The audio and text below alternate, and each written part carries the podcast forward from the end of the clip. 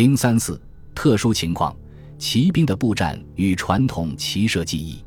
骑兵杀伤敌人主要靠马匹奔驰的冲击力，但当骑兵冲入敌军阵后，往往因为敌部兵密集队列的阻挡而降低冲击速度。这种情况下，即使战马并未伤亡，骑兵也要下马徒步作战，因为战马如果没有助跑空间以再度提高速度，骑在马上也就没有意义了。东西魏和北齐、北周之间曾在洛阳数次大会战。双方投入兵力众多，且都习惯使用骑兵冲击对方布阵，所以这种在敌阵中下马作战的势力也比较多见。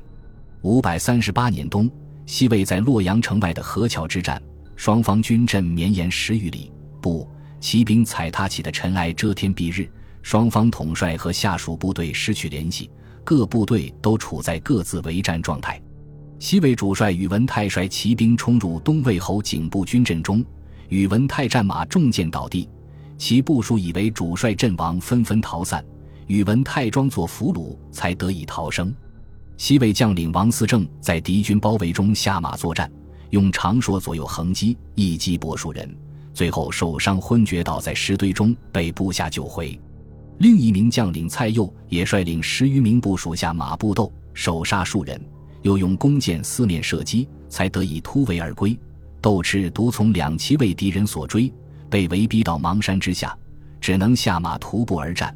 他两名部属的弓甚至都被敌射断，窦赤一人连续射死多名敌军，迫使敌后撤，才寻机突围而出。五百六十四年，北齐、北周会战洛阳，齐将段韶率左翼骑兵迎战周军步兵。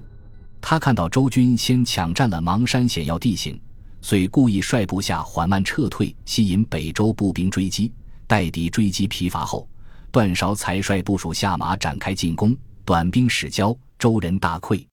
这种骑兵面临众多敌步兵，不得已下马步战的情况，在其他战场也有发生。如五百五十三年，西魏军伐蜀，一百名西魏骑兵前往平定敌人叛乱武装，途中被三千多敌军包围。西魏骑兵看敌军众多，遂各骑马短兵接战，阵斩敌首领，击败了敌军。不过，在魏晋南北朝的史书中，骑兵下马作战的记载并不多，主要集中在东西魏和北齐、北周时期。可能是因为这一时期的军人素质较高，且富有作战主动性。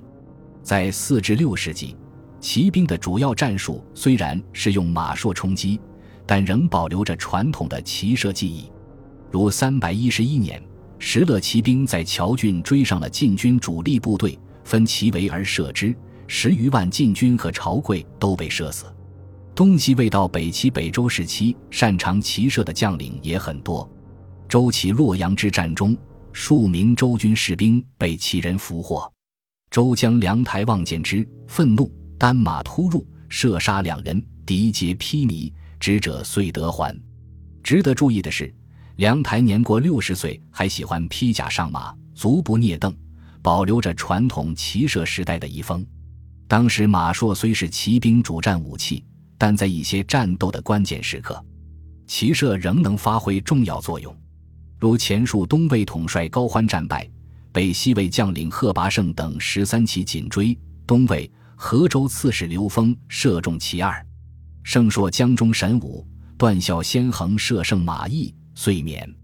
东魏北齐最以骑射著称的是出身敕勒族的胡律金、胡律光父子。胡律金早年就以骑射赢得了柔然可汗的尊敬。他的本传记载了胡律父子都擅长骑马射猎。周齐洛阳之战中，胡律光、明月被周将王雄持槊追击，为于一奴一时在焉。王雄按硕不及明月者杖于，曰。希尔不得杀，但生将尔见天子。明月反射雄，中俄暴马退走，至营而轰。王雄阵亡，对周军士气打击极大，直接导致主帅宇文护下令撤退。胡律金、光父子对游牧族的骑射技艺极为推崇。胡律金行兵用匈奴法，望尘时马步多少，秀地之军度远近。他还经常命子孙骑马射猎。并亲自检查其射击猎物的手法。这种对骑射技艺的坚持和前述骑士下马作战的战力，都表现出当时北朝骑兵技艺、战术形态的灵活性和多样化。在东西魏和北齐、北周时代短短三十年间，战争之激烈，战略战术之丰富，要远远超过魏晋南北朝时的其他政权。究其根源，这一代将帅都是从北魏末的六镇之乱中锻炼崛起的五人，军事素养和经验较高。经过这一代人才，走向了隋唐的统一辉煌时代，并非历史的偶然。